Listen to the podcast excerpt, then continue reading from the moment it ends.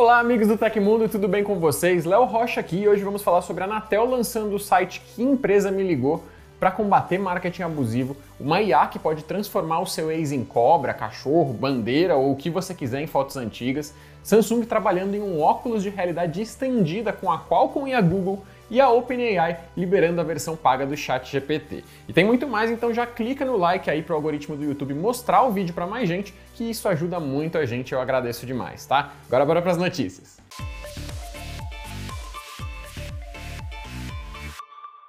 A Anatel lançou o portal Qual Empresa Me Ligou, uma nova ferramenta para combater o telemarketing abusivo.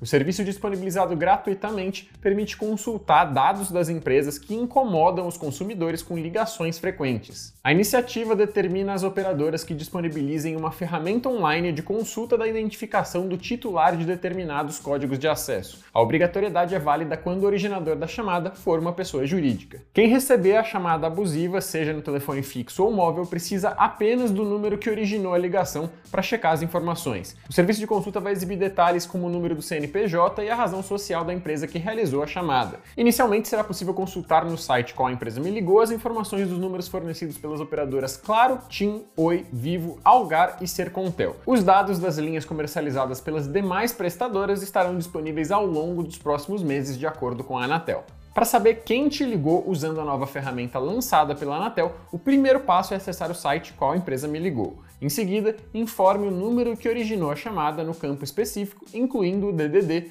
marque a caixa de seleção Sou Humano e clique em Consultar. Como informado anteriormente, os dados de quem originou a ligação só serão exibidos pela plataforma se o número pesquisado pertencer a uma empresa. Caso ele seja associado a uma pessoa física, o sistema mostrará a seguinte mensagem: Não foi encontrada uma empresa vinculada a esse terminal. A agência reguladora disse ainda que as informações repassadas pelas prestadoras podem demorar até 30 dias para aparecer no site. Por isso, a chance de que algumas pesquisas terminem sem retornar resultado nesse primeiro momento, mesmo se tratando de telefones comerciais.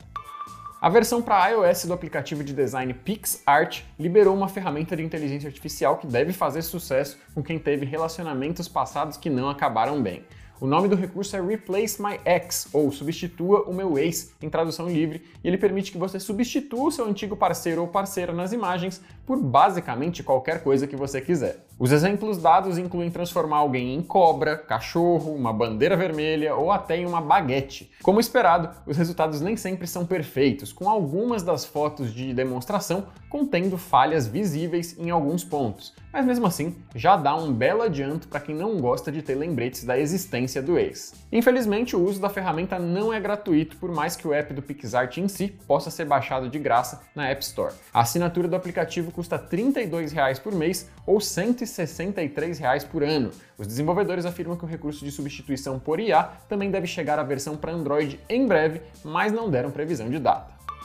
Um estudo realizado por pesquisadores de diferentes instituições de Hong Kong, publicado na revista científica Canadian Medical Association Journal, registrou a redução de 90% de mortes de pessoas com mais de uma comorbidade após a aplicação de apenas uma dose de reforço contra a Covid-19 em comparação com aqueles que tomaram apenas as duas primeiras doses. A partir de dados da pesquisa, os cientistas sugerem que a vacinação em massa desempenhou um papel fundamental na taxa de mortalidade durante a pandemia, principalmente em pessoas com comorbidades. Além daqueles com comorbidades, o estudo também sugere que o reforço é importante para idosos e pessoas com doenças crônicas, e não apenas a terceira dose, tá? Eles apontam que as doses de reforço subsequentes também são importantes para reduzir as mortes. Para realizar o estudo, os cientistas utilizaram dados de mais de 120 mil pessoas que receberam doses da vacina homóloga da Pfizer BioNTech, das quais 87 mil tomaram também o reforço, e mais de 127 mil que receberam a Coronavac, das quais 94 mil foram reforçadas. Contudo, como os testes foram realizados majoritariamente em chineses, eles apontam que mais pesquisas são necessárias para entender a dose de reforço em outras populações a fim de generalizar a descoberta. Seja como for, fica aqui o lembrete para quem ainda não se vacinou ou não tomou todas as doses de reforço que poderia. Escute a ciência e proteja a si mesmo e aos próximos. Durante o Galaxy Unpacked na última quarta-feira, dia 1 a Samsung fez mais do que só lançar os novos smartphones da linha Galaxy S23 e notebooks Galaxy Book 3. Link na descrição do nosso vídeo mostrando em primeira mão os novos smartphones ali para quem não viu ainda.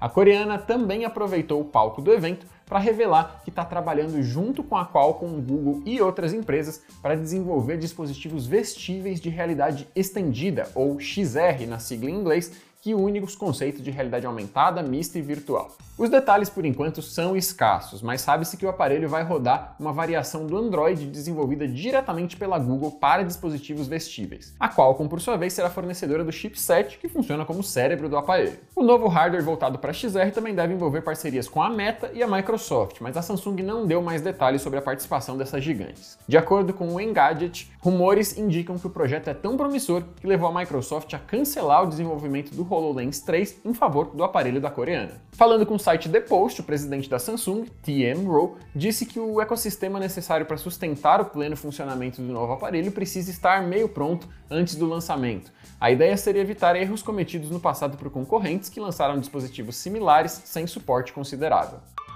O TecMe é o clube de benefícios do Tecmundo e por lá você vai poder entrar em contato direto com a nossa equipe e trocar uma ideia, além de ganhar cupons e descontos exclusivos e ter acesso a mais um monte de coisa legal, inclusive cursos. O link para saber mais está aí na descrição.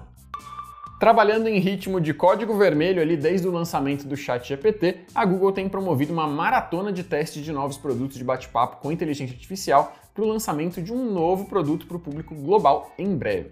Uma possível aposta pode ser um chatbot chamado Apprentice Bard, ou Bardo Aprendiz em tradução livre. De acordo com a CNBC, que visualizou documentos internos da empresa, os líderes de equipe têm solicitado aos funcionários que testem essa ferramenta que usa tecnologia de conversação do Google Lenda, um modelo de linguagem de aplicativos de diálogo da gigante das buscas. Considerado prioridade absoluta para a companhia, o Apprentice Bard é muito parecido com o ChatGPT. Os funcionários inserem perguntas em caixas de diálogo, recebem respostas de texto e dão a seguir feedback sobre as respostas obtidas. Uma vantagem competitiva já percebida pela CNBC é que as respostas do Bardo incluem temas recentes, recurso ausente no chatbot da OpenAI, cujo banco de dados está limitado a informações de 2021 por enquanto. Do outro lado do ring, a OpenAI anunciou o novo ChatGPT Plus. O plano de assinatura mensal tem custo de 20 dólares, o que dá uns 101 reais em conversão direta com base na cotação de hoje. Entre os benefícios, a empresa destaca que o uso da ferramenta de inteligência artificial será priorizado para assinantes. Por exemplo, quem assinar o ChatGPT Plus poderá utilizar a ferramenta de forma geral, mesmo nos horários de pico. Os tempos de resposta também devem ser mais rápidos, além de oferecer novos recursos e melhorias antes do público geral na versão gratuita. Disponível inicialmente nos Estados Unidos, a plataforma convidará usuários através de uma lista de espera nas próximas semanas. A versão gratuita do ChatGPT, destaca a companhia, continuará sendo oferecida normalmente. Segundo a OpenAI, o lançamento do ChatGPT foi uma prévia para aprender sobre os pontos fortes, fracos e coletar feedback dos usuários. A empresa também cita que já vê o uso da ferramenta em aplicativos profissionais e até na programação. Sem citar uma data específica, a OpenAI informa que lançará o ChatGPT API, que atualmente coleta uma lista de espera, além de mais opções de planos com preço mais baixo e até planos de negócios. O uso de pacotes específicos de dados também é cogitado para ser ofertado. Aconteceu na história da tecnologia. Em 2 de fevereiro de 1935, Leonard Keeler usava pela primeira vez um polígrafo, o detector de mentiras do qual foi co-inventor. Keeler usou a máquina em dois criminosos da cidade de Portage, nos Estados Unidos, que depois foram condenados por agressão após os resultados do detector de mentiras serem enviados para a corte. Se você gostou do nosso programa e quer agradecer o nosso trabalho aqui todos os dias, deixa aquele joinha no vídeo que é de graça e se puder ajudar mais ainda a gente ou quiser mandar uma pergunta pra gente responder aqui no futuro, então manda um valeu demais pelo coraçãozinho aí embaixo do vídeo no YouTube, tá? Não esquece também de clicar nos links na descrição do episódio para aproveitar a oferta de hoje, conhecer o TecMe, que é o nosso clube de benefícios, e conferir também o nosso canal de cortes. E essas foram as notícias do Hoje no Tecmundo dessa quinta-feira. Muito obrigado a todo mundo que acompanhou o programa hoje. Aqui quem fala é o Léo Rocha, arroba LeoBRJ, no Twitter e no Instagram. Você me encontra por lá. Agora eu vou ficando por aqui. Um abraço. Até amanhã.